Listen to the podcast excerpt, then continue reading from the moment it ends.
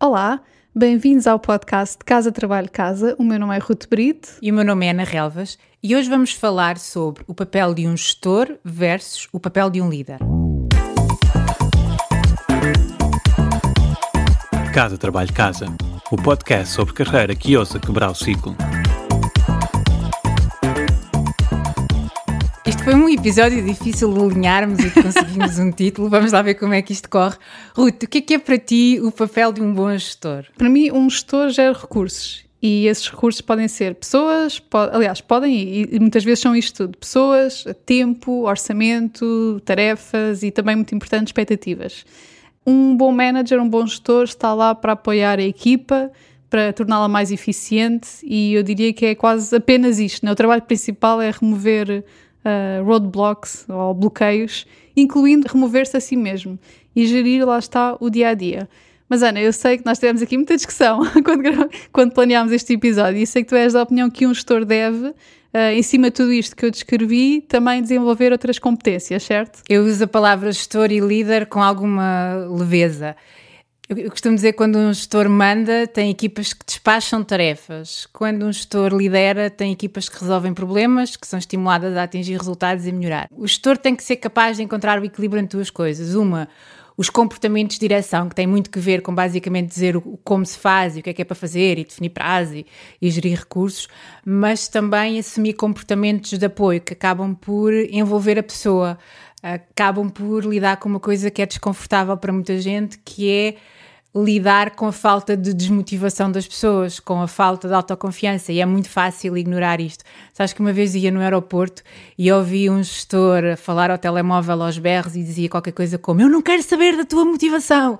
E eu fiquei assim: uh, Ok, ele gera alguém e está completamente. não quer saber da motivação dessa pessoa.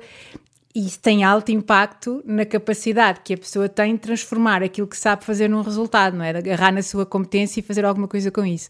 Para mim, o gestor tem este papel de, de encontrar o equilíbrio uhum. para criar uma relação de confiança e respeito que acaba por se traduzir em resultados por vontade, por vontade de contribuir e não por ter medo das consequências. E eu acho que a maior parte das pessoas já deve ter tido a experiência de quando é gerida, liderada por alguém que admira, que confia, uh, dar tudo por tudo, não é? Não querer desapontar aquela pessoa não por medo, mas porque quer ajudar a atingir resultados ou quando tem outra pessoa que se calhar se sente menos apoiada, tem uma relação menos forte, uh, até se calhar tem algum tipo de problemas, faz o que tem que fazer, não é? Mas, mas não, não dá o passo extra, não, não se calhar não é criativa a resolver uhum. problemas.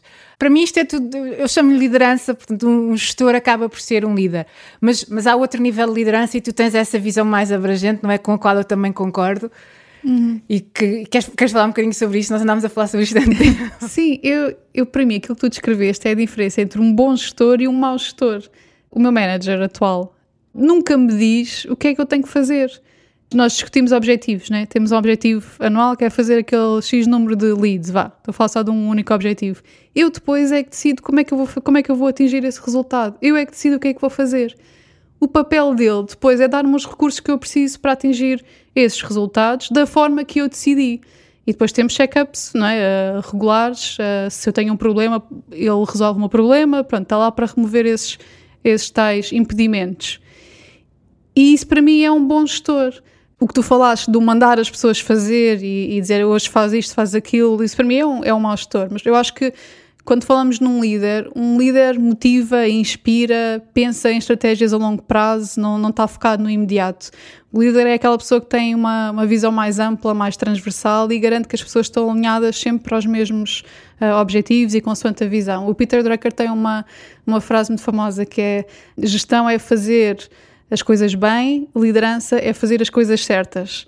E eu acho que um exemplo, um exemplo clássico disto, só para, para ilustrar esta fase, é se calhar pensar na função de CEO versus a função de uh, eh, COO, não é? De uh, diretor de operações. Uma é estratégia. O CEO é, é um estratega, não é? E o, e o COO é operacional. Portanto, aqui há uma, um, por oposição, dá, dá para pôr os dois termos em numa oposição perfeita, né? liderança versus gestão. Estou a falar de CEO, CEO porque é um exemplo clássico e fácil de, de, ilustrar, mas eu acho que isto é uma coisa que vai muito além, a liderança vai além da, da estrutura hierárquica. Eh, uma pessoa não precisa ter uma função de gestão ou de liderança para ser um líder. E esta distinção eu acho importante, porque Nós podemos desenvolver competências numa e noutra, né? competências de gestão, competências de liderança, mas eu acho que é, é muito raro ser-se naturalmente bom a, a, cumprir estes dois papéis.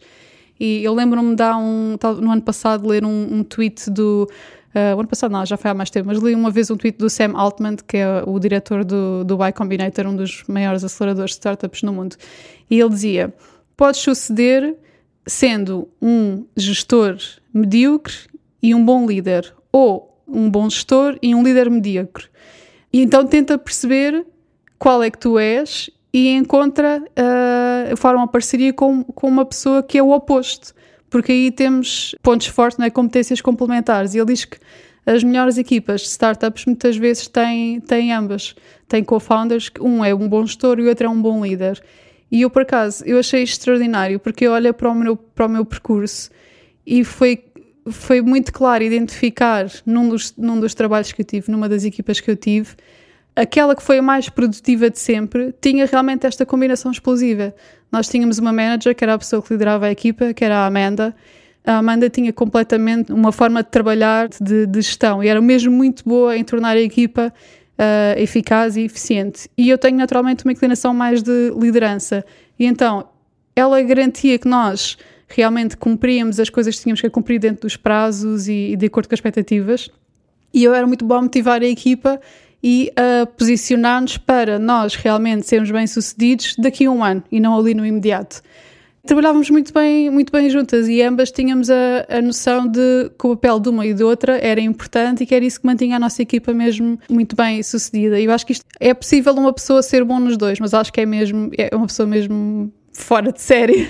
eu já vi Uh, tenho clientes que têm esse perfil, por isso fico assim um bocado nervosa quando, quando dizemos que a partir daqui isso é difícil, porque isso também, de uma certa maneira, pode limitar a ambição da pessoa de conseguir desenvolver essas competências. Claro, uh, eu percebo. Isso... Mas eu não estou a dizer que não se deve investir nisso, repara. Sim, eu naturalmente sim, sim. tenho um perfil mais líder e eu detesto que a minha principal função sejam funções de gestão, não quer dizer que não possa melhorar, tenho melhorado bastante, aprendo ferramentas novas, aprendo processos novos, aprendo maneiras novas de gerir tarefas e, e, e prazos e expectativas, mas aquilo é que eu realmente, eu sei, eu tenho a noção que mesmo que eu invista, eu nunca vou ser excelente nisto, porque eu não gosto, nem, nem tenho esse interesse. Agora, se eu investir uhum. naquilo que eu realmente sou, sou mesmo boa, que é a liderança, eu acho que acabo por ter, eh, uhum. por ter eh, mais, mais resultados e uhum. um bom líder lá está, contrata pessoas que depois vão complementar também uh, as, as suas lacunas ao fortalecer áreas que necessitam de ser fortalecidas. Por isso que eu acho que esta combinação, identificar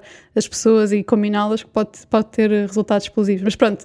Líderes, gestores, só não lhes chamam chefes ou patrões, que é uma coisa que me, que me deixa incomodada, mas em Portugal usa-se usa muito estas, estas expressões. Ah, mas eu acho que no limite, ou com foco a, a longo ou a curto prazo, ou na estratégia ou na operação, o papel destas pessoas é cultivar as condições para que as outras tragam o cérebro para o trabalho para que tragam o cérebro para o trabalho, estejam empenhadas e tenham os recursos para contribuir. E para isso, seja gestor, seja líder, seja chefe, seja patrão, seja o que for, não atrapalhem, porque muitas vezes uh, parte do problema é, é atrapalharem. E pronto, por hoje é tudo. Respondam-nos nas redes sociais a este episódio e digam o que é que acham. Este foi um episódio mais em modo de discussão e troca de ideias. Obrigada por nos ouvirem e até ao próximo episódio.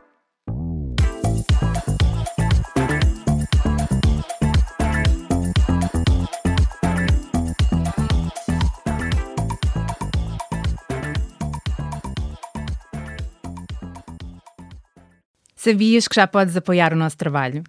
Se és um ouvinte fiel do nosso podcast, convidamos-te a subscrever o Casa Trabalho Casa Premium.